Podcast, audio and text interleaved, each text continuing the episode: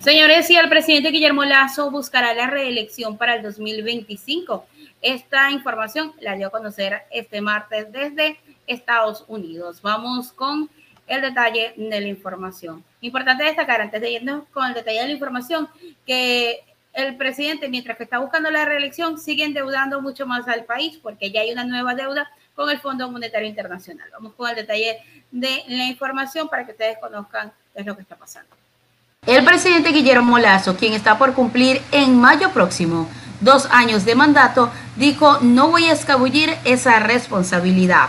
Y es que desde Washington, Estados Unidos, el actual presidente del Ecuador anunció que este martes 20 de diciembre que buscará la reelección al cargo en las elecciones generales del 2025. Eh, creemos en una democracia liberal con independencia de poderes. Eh, la constitución del Ecuador eh, permite la reelección por una sola vez. Eh, eso será en el 2025 y al menos en Washington uno se envalentona un poco y puedo decirles que no voy a escabullir esa responsabilidad de continuar un mandato para eh, seguir en materia económica con políticas virtuosas que requiere el Ecuador en materia política con más democracia y en materia social con aún mayor inversión eh, social. No es la primera vez que se refiere sobre su reelección como presidente. En febrero de este año, a menos de un año de haber sido electo, dijo que no descarta dicha posibilidad, aunque aclaró que era muy temprano para una decisión. Ahora, en su reciente pronunciamiento, el presidente deja entrever su interés por participar nuevamente en las elecciones presidenciales y ocupar nuevamente el sillón de Carondelet. Mientras tanto, el Ecuador adquiere una nueva deuda con el Fondo Monetario Internacional porque nuevos créditos del Fondo Monetario Internacional se destinarán a pagos de décimos y salarios en el sector público. Hasta el momento el gobierno no ha logrado consolidar un modelo rentable de inversiones y una reducción del gasto público. Y es que el gobierno del presidente Guillermo Lazo reconoció que la economía ecuatoriana no produce lo suficiente para cubrir todo el gasto estatal.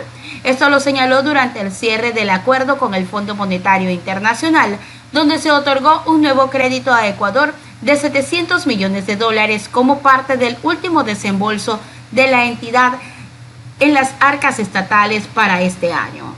Una de las principales promesas de Lazo durante su campaña fue la inversión extranjera, pero actualmente eso no se concreta y es uno de los motivos principales por el cual el gasto público supera los ingresos del país. Ahí está, aparte de lo que dijo el presidente Guillermo Lazo, y fíjense también que eh, el Fondo Monetario Internacional eh, le acredita un dinero al Ecuador, son 700 millones de dólares que se van a desembolsar en este mismo año. Y Jaime Cabrera, miembro del Observatorio de Política Fiscal indicó que existen falencias en el gobierno para estabilizar las finanzas estatales y se deben poner en orden para cubrir el hueco fiscal, señores. En este momento la caja pública tiene 500 millones para poder terminar el mes de diciembre. No obstante, y tan solo para pagar las remuneraciones y décimos y tercer sueldo. Se necesitan 1.300 millones de dólares, lo que, por supuesto, Em, por lo que ahora van a utilizar esos 700 millones que van a ingresar del Fondo Monetario Internacional que se destinarán al pago de los sueldos. Por eso, y de acuerdo con Carrera, Ecuador no podrá salir de su situación fiscal crítica para el 2023. Ojo con esto, 2023 sigue una situación crítica económicamente para el Ecuador, ya que no se podrán utilizar los fondos para infraestructura que impulse la producción y los proyectos de innovación tecnológica, actividades que actualmente están en auge a nivel global.